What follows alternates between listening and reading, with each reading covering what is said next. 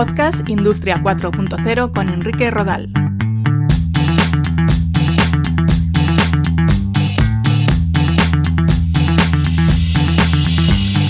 Tal? ¿Cómo estáis? Gracias por escuchar un nuevo episodio de Podcast Industria 4.0. Si os interesa todo lo que tiene que ver con las nuevas tecnologías, os invito a que leáis mi libro Industria 4.0, Conceptos, Tecnologías Habilitadoras y Retos, de Enrique Rodal, de venta en Amazon y en las librerías habituales, tanto en formato papel como en ebook. En esta ocasión os quiero hablar del impacto de las nuevas tecnologías a la hora de conseguir una conducción más segura y eficiente.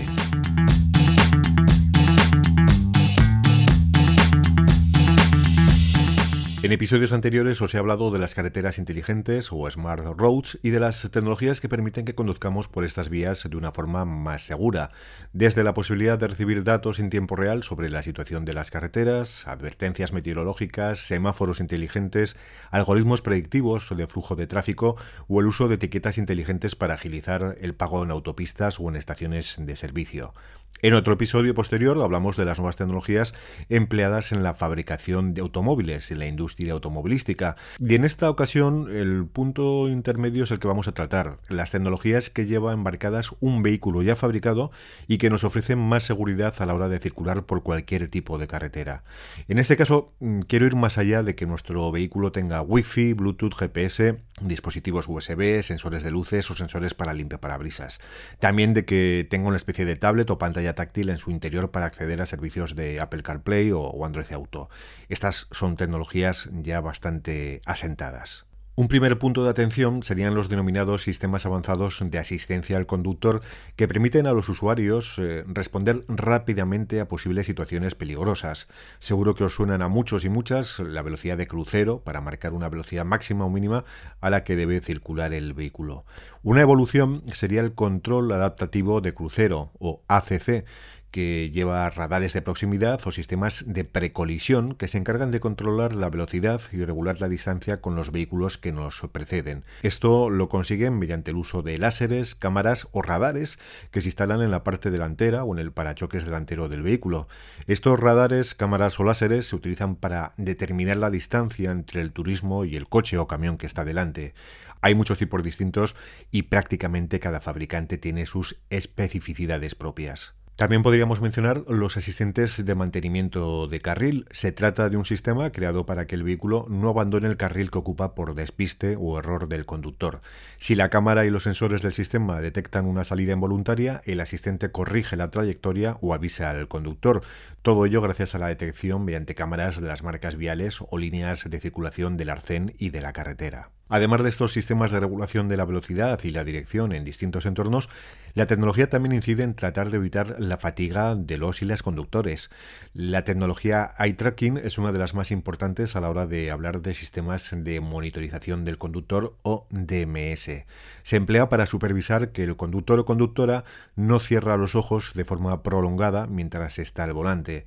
Eye tracking consiste en el uso de cámaras para realizar un seguimiento de hacia dónde está dirigiendo la mirada a los ojos con ello también se evitan distracciones. Ya hay casos de uso para conductores de autobuses y también para camioneros que pasan muchas horas en las carreteras. No nos podemos olvidar de otras tecnologías basadas en inteligencia artificial aplicada al procesamiento del lenguaje natural, es decir, a dar órdenes de voz relativas a la conducción o a los sistemas de ocio del vehículo. Todo ello sin tener que apretar ningún botón ni distraerse mirando a otra parte. Esto, desde luego, como sabéis, es algo fundamental. Otro apoyo tecnológico en auge son los espejos retrovisores con vídeo. Un espejo retrovisor con, con vídeo que utiliza monitores LCD y muestra en tiempo real alertas como un abandono de carril, la hora y la temperatura. Y estos tipos de dispositivos se utilizan principalmente para el estacionamiento y hacen que sea seguro dar, por ejemplo, marcha atrás. Las cámaras y los sensores de proximidad delanteros y traseros que también se utilizan para la asistencia a los aparcamientos inteligentes. Otras tecnologías que ya están aquí están relacionadas con el uso de la realidad aumentada para proyectar información en la luna frontal del vehículo. Por ejemplo, que nos ofrezca indicaciones para llegar a nuestro destino mediante flechas y avisos, utilizando sistemas de navegación como, como GPS. También que indique alertas o situaciones de emergencia o recordatorios de velocidad. Seguiremos viendo lo que ocurre a nuestro alrededor, pero con capas de información proyectadas. Es la base de la eh, realidad aumentada.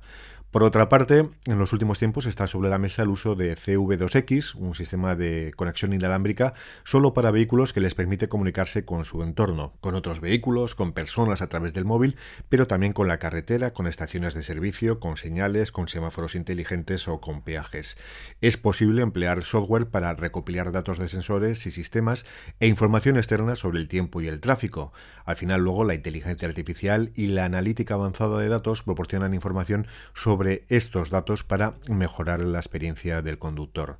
También se habla mucho de la conectividad vinculada con las carreteras inteligentes gracias al despliegue de sistemas de transporte inteligentes UITS, Intelligent Transport Systems, una de cuyas cualidades es que son cooperativos. Esto significa que los vehículos que transitan por estas vías tienen que estar preparados para intercambiar información, bien con otros vehículos o bien con las infraestructuras.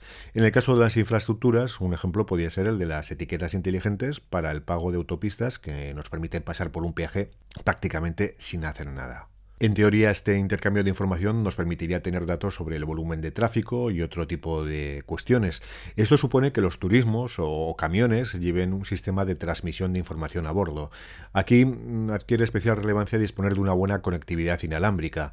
Más allá del Wi-Fi o de las conexiones 4G, es de esperar un despliegue del 5G de calidad, con baja latencia y capacidad para enviar y recibir gran cantidad de datos al segundo y por todo tipo de, entornos. Eh, geográficos, en montañas, valles o, en lugares con, poca cobertura. Esa es un poco la, la clave del 5G. Una última reflexión en este sentido tiene que ver con los riesgos asociados a la ciberseguridad. En la medida en que nuestros vehículos están cada vez más conectados, es más sencillo acceder a ellos de forma remota. Hay ya muchos casos de vehículos que han sido hackeados en marcha y los atacantes han conseguido el control de sistemas vinculados con el ocio, con la velocidad e incluso con la dirección.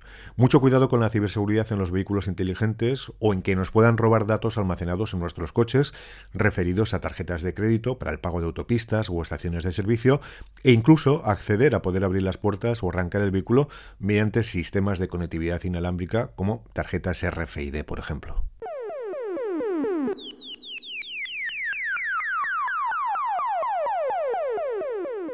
Hablar de automóviles y nuevas tecnologías es hablar del coche autónomo. Se trata de vehículos dotados con radares, LIDAR, visión artificial o GPS, entre otras tecnologías. La cámara de visión artificial detecta la presencia de una persona en la calzada o registra una imagen de una señal de tráfico de velocidad envía la información a la unidad central de procesamiento del coche, que se alimenta no solo de esta visión artificial, sino de las tecnologías antes mencionadas, son radares, sistemas inerciales, GPS, etc. En base a toda la información recogida, es la unidad central la que decide parar el coche o reducir su velocidad.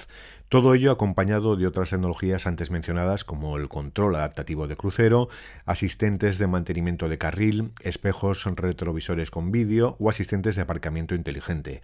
Muchas tecnologías implicadas que deben de poder ofrecer respuesta en milisegundos para evitar cualquier tipo de accidente. En el caso del vehículo autónomo, aunque lleva muchos años en desarrollo, lo cierto es que aún queda bastante tiempo por, que sea una realidad. Eh, queda mucho por pulir en el aspecto tecnológico y también en el normativo, porque todavía hoy en día no pueden circular en carreteras abiertas a todo tipo de tráfico los vehículos autónomos, ni están claras las responsabilidades legales en caso de un accidente. Las aseguradoras tienen bastantes quebraderos de cabeza a cuenta de qué ocurre ante un accidente causado por un vehículo autónomo y desde luego no sería el primero.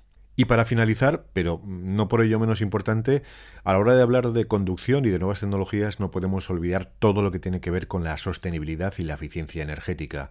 El futuro de los vehículos pasa por motores que consuman menos, eh, que sean más sostenibles o que estén fabricados con materiales más ligeros para que pesen menos y consuman menos, y que empleen nuevos tipos de combustibles como la electricidad generada por energías renovables y por supuesto la utilización de motores híbridos o exclusivamente eléctricos.